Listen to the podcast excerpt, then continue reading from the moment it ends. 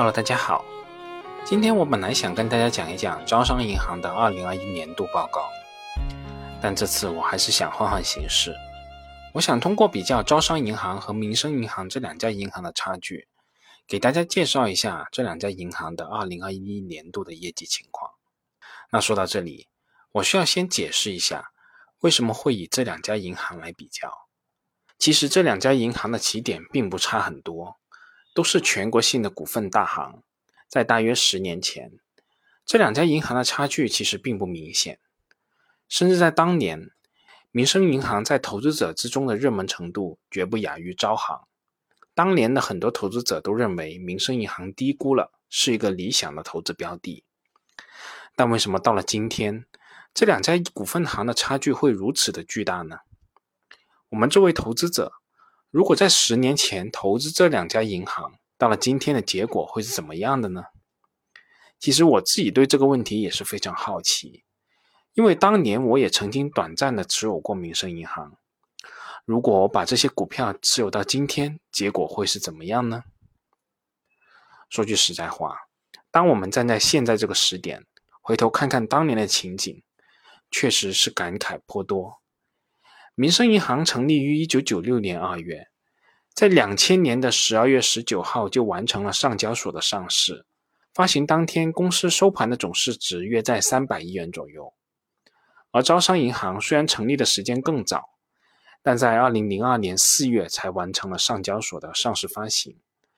发行当天的总市值在六百亿元左右。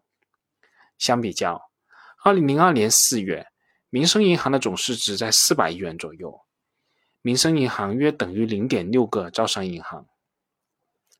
如果站在当时的时点，我们并不会觉得两者有多本质的区别，甚至我们可能会认为民生银行的管理机制更灵活，发展潜力更大。沧海桑田，十年人事几番新。时间到了二零二二年的四月，民生银行的总市值约为一千七百亿元左右。而招商银行的总市值已经达到了一点一九万亿，民生银行仅剩下了零点一四家招商银行。我们还会有人认为民生和招行是同一级别的银行吗？如果我们作为这两家银行的投资者，假设我们都在二零零二年的四月买入了他们的股票，其中民生银行我们在二零零二年的四月一号买入，以当天的收盘价。十七点三六元每股买入了一千股，共耗费资金一点七四万元。而招商银行是在二零零二年的四月九号上市的，当天招商银行的收盘价是十点六六元，当天的涨幅是百分之四十六点零三。而到了第二天，也就是二零零二年的四月十号，招商银行当天的收盘价是十点六元，当天的涨幅是负的百分之零点五六。我们就假设我们在二零零二年的四月十号当天，以十点六元每股的价格买入了招商银行一千股，共耗费资金一点零六万元。在对上述两家银行各买入一千股以后，我们就把这件事忘记了，一直把这两家银行持有到现在。为了简便计算，我们直接使用了他们后复权的收盘价进行计算。同时不考虑现金红利再复投等因素。到了二零二二年的四月一号，民生银行后复权的收盘价是八十六块八毛四，总卖出的收入金额是八点六八万元，二十年的投资收益率约为百分之五百点二三，年化的投资收益率为百分之八点三八。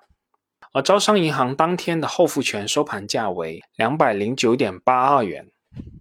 总收入金额为二十点九八万元，二十年的投资收益率为百分之一千九百七十九点四三，年化的投资收益率为百分之十六点一。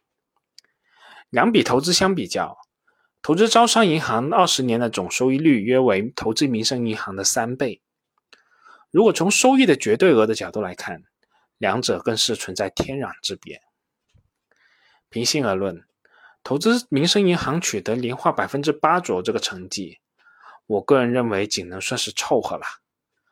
如果可以选择，招行也不是特别贵的情况下，我们肯定会去挑这一株更好的苗子。可能有朋友也会说，这个二十年的投资时间太长了，人生能够有几个二十年啊？我们也可以测算一下投资期为十年的数据，其实结果是更加惨烈的。如果以十年来计算，也就是二零一二年的四月至二零二二年的四月作为投资期，民生银行十年的投资收益率为百分之一百三十八点九二，年化的投资收益率仅为百分之三点三四。而招商银行十年的投资收益率为百分之五百二十七点四五，年化的投资收益率为百分之十八点零九。我们看了这个投资十年的数据，如果我们是投资民生银行的投资者，我们所得到的结果毫无疑问是极其惨烈的。也难怪曾经有朋友给我留言说，原来我也觉得分红不错，但是民生银行的 A 股和 H 股的走势。说明分红没有用，股票涨起来啥都有了。确实，如果我们以民生银行作为样本分析分红这个问题，这个答案是理所当然的。当然了，其实以上说到的都不是我们今天的主题，这是这两家银行十年经营所呈现出来的综合性结果。如果我们回到最根本，就是回归这两家银行具体的经营业绩。那这两家银行到底存在多大的差距呢？那我们也可以先来看看两家银行的营业收入的情况。招商银行二零二一年度实现营业收入三千三百一十三亿，而去年同期，招行的营业收入为两千九百零五亿。招行二零二一年度的营业收入同比增幅约为百分之十四点零四。招商银行二零二一年度的收入增长幅度是明显要高于二零二零年和二零一九年的，恢复了同比双位数的增长幅度。而在同期，民生银行实现营业收入一千六百八十八亿，而在去年同期，民生银行的营业收入为一千八百五十亿。民生银行二零二一年度的营收同比下滑了百分之八点七三，那营业收入都出现下滑了。肯定是需要找原因的。民生银行的管理层在业绩发布会上表示，公司2021年营收下降的首要原因是他们去年持续压降非标投资。那我们也可以看到年报显示，民生银行2021年信托及资管计划、理财产品等非标投资日均规模同比下降了约2459亿。相应的利息收入及非利息收入分别下降了五十四点八六亿和六十五点二五亿，合计下降了约一百二十亿元。那如果我们把目光放长，从长周期的角度来看，在十年前的二零一二年，招商银行当年的营收仅有一千一百三十四亿，而民生银行全年的营业收入也有一千零三十一亿。其实，在当年。这两家银行的营业收入的差距仅有一百亿元左右，完全可以说是在伯仲之间。但这两家银行的收入曲线就在这十年间逐渐分叉了。二零一三年，招行的收入是一千三百二十六亿，民生是一千一百五十九亿，两者的收入差距是一百六十七亿。到了二零一六年，招行的营收已经是两千零九十七亿。而民生是一千五百五十二亿，两家银行的差距扩大到五百四十五亿。到了二零一八年，招行的营收是两千四百八十六亿，民生还是停滞在一千五百六十八亿，两者年度营收的差距扩大至九百一十八亿。时间到了二零二一年，招行的营收已经达到三千三百一十三亿，而民生还是维持在一千六百八十八亿。两者的差距进一步扩大至一千六百二十五亿。大家如果看一下公众号后附的两家银行十年的营业收入变动趋势图，我们可以很明显的看到，招行是一路向前，而民生则是躺在原地睡大觉。这就难怪两家银行的业绩差距会越来越大了。曾经有一个说法，说我们中国的资本市场是一个大赌场，基本上没有价格发现的功能。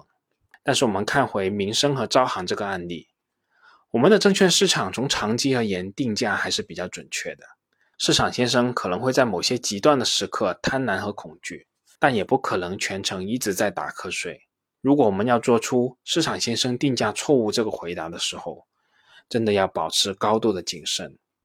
在多数的情况下，市场的理性绝对超越我们这些市场中的微生物的。好了，这一次我们就先说这么多，我们下一期继续说这个话题。本节目仅作为我个人投资的记录，所谈及的投资标的不涉及任何形式的推荐，请独立思考并自担风险。